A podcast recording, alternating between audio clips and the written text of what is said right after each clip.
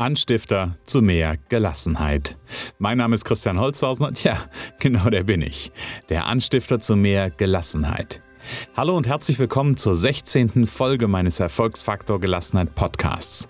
Die heutige Folge mit dem Titel Mein größter Schritt in Sachen Gelassenheit beschäftigt sich mit großen Veranstaltungen, eigenen Strategien und vor allem mit alten limitierenden Glaubenssätzen. Vielleicht kannst du aus meiner heutigen Geschichte einen guten Impuls auf der Suche nach deinem Splitter im eigenen Auge mitnehmen. Aber bevor ich jetzt schon zu viel verrate, sage ich, legen wir los.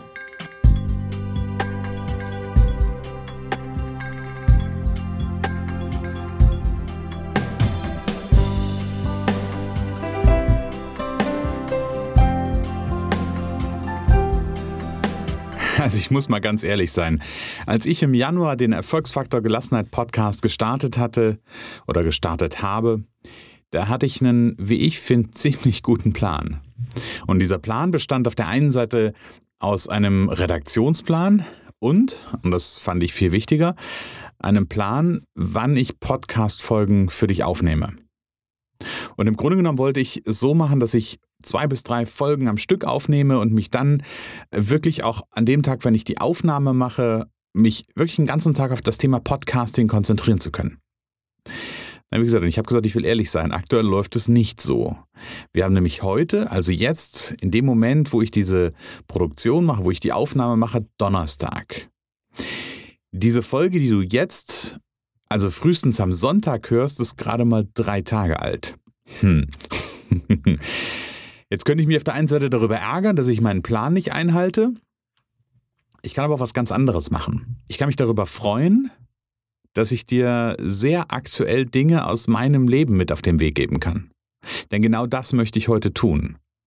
Ich habe nämlich gestern, nämlich am Mittwoch, ein tolles Erlebnis wieder gehabt, was mich an ein paar alte Geschichten erinnert hat. Ein paar alte Geschichten, in denen mir damals definitiv Gelassenheit fehlte. Beziehungsweise ich sag's mal umgekehrt, indem mir Gelassenheit sehr schnell verloren ging. Wer sich auf den Weg macht, herauszufinden, was ich so neben dem, dass ich Menschen dabei unterstütze, dass sie sich persönlich weiterentwickeln, entfalten und über sich hinauswachsen können, mache, wird sehr schnell auf eine Sache stoßen. Ich bin in einem professionellen Unternehmernetzwerk engagiert. Das Netzwerk nennt sich BNI, Business Network International. Wer auch den Podcasten verfolgt hat, dem wird das Thema BNI sicherlich hier und da schon mal untergekommen sein. Spätestens an den Stellen, wo Interviewpartner dabei waren und wo es vielleicht hier und da auch mal ein BNI-Kollege war. Also BNI und die Arbeit mit Unternehmern bzw. In, in Unternehmerteams ist im Moment schon ein relativ großer Bestandteil meines Alltages. Das ist jetzt auf den ersten Blick erstmal gar nicht so ungewöhnlich, könnte man meinen. Grundsätzlich ist das auch richtig. Doch ich möchte mit dir heute einen Blick zurückwerfen. Ich hatte ja gesagt, dass mich der Mittwoch an ein paar alte Geschichten erinnert hat, über die ich aus heutiger Sicht schmunzeln kann. Damals war das anders. Also ich war am Mittwochabend, gestern Abend auf einer tollen Netzwerkveranstaltung, einer Veranstaltung mit, ja, ich denke mal so rund 200 Teilnehmer, ich weiß es gar nicht ganz genau. Und alles oder nahezu alles waren Geschäftsleute. Bis hin zu dem Gründer von BNI. Und das Beste daran ist, als ich da hinkam, kannte ich maximal, ich müsste ich überschlagen oder ich wusste maximal von zwei oder drei Leuten, die ich kenne. Das ist die eine Komponente. Und ich bin da vollkommen alleine hingefahren. Jetzt denkst du dir vielleicht, na und? Richtig, na und? Das denke ich mir heute auch. Doch vor rund fünf Jahren etwa sah die Sache noch ganz, ganz anders aus. Denn noch vor fünf Jahren hätten für mich solche Veranstaltungen einfach nicht stattgefunden. Und ich will es ein bisschen anders sagen. Sie hätten natürlich stattgefunden, allerdings ohne mich. Denn damals waren solche großen Ansammlungen von Menschen und dann auch noch Geschäftsleute ein echtes KO-Kriterium. Dabei kommt man als Selbstständiger und Unternehmer ja schon hin und wieder mal in die Situation, zu etwas größeren Veranstaltungen eingeladen zu werden. Und naja, da sind dann halt auch nicht selten andere Geschäftsleute. Denn die werden von den Geschäftsleuten, die die Veranstaltung machen, ja eingeladen. Keine Ahnung, vielleicht sowas wie ein Jubiläum oder irgendwas in der Richtung. Also mich persönlich haben solche Einladungen schon früher immer echt gefreut. Und ich habe dann gerne auch dem Einlader gesagt, natürlich komme ich. Doch, und ich weiß durchaus, wie unhöflich das jetzt ist und wie unhöflich das vielleicht auch klingen mag, erschienen bin ich dann in den allermeisten Fällen einfach nicht. Und ich habe mich immer selber damit beruhigt und mein Nichterscheinen bestätigt, indem ich mir gesagt habe, ich bin halt nicht so ein Typ für solche Veranstaltungen. Irgendwas hat mich also immer davon abgehalten, oder ich sag's mal andersherum, irgendwie habe ich mich immer davon abgehalten. Mit dem heutigen Blick auf damals weiß ich, wie ich es geschafft habe, solchen Veranstaltungen aus dem Weg zu gehen. Ich kenne heute so meine Strategie, die ich damals hatte, also meine unbewusste Strategie. Und diese Strategie ging im Grunde ungefähr so.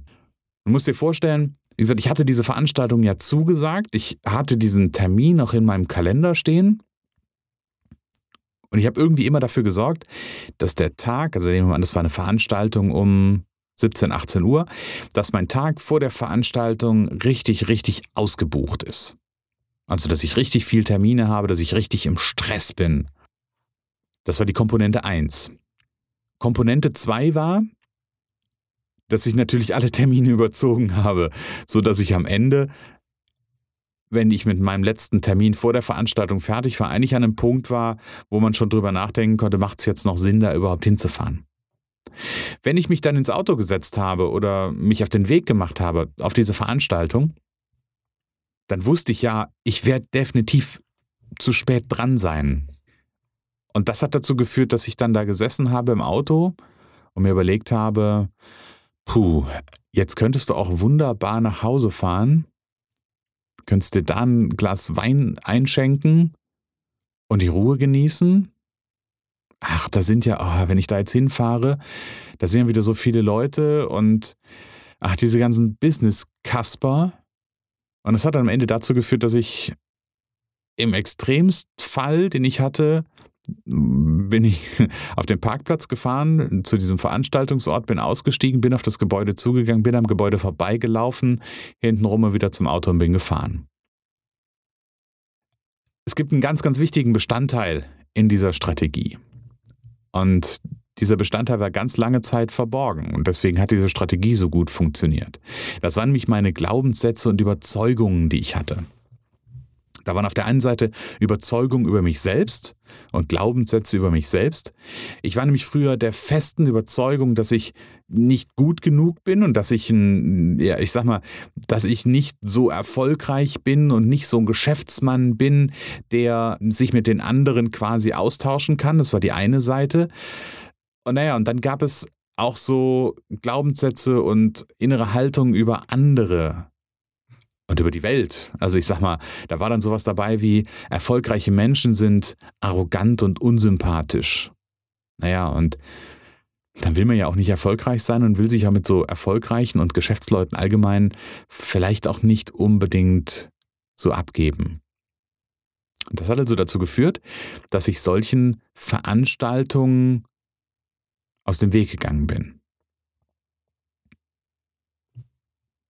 Heute sind wir glücklicherweise oder bin ich glücklicherweise fünf Jahre weiter und habe dieses Thema mit Unterstützung von Coachings überwinden können. Und ich gehe heute auf Veranstaltungen, wie sage, wie, wie gestern Abend, wie Mittwochabend, mit mehreren hundert Businessmenschen und viel mehr noch. Es gibt Gelegenheiten, da spreche ich ja vor mehreren hundert Menschen und bin dabei, abgesehen von dem, ja, ich sag mal, normalen Lampenfieber, was man hat und was auch gut ist, eigentlich vollkommen gelassen.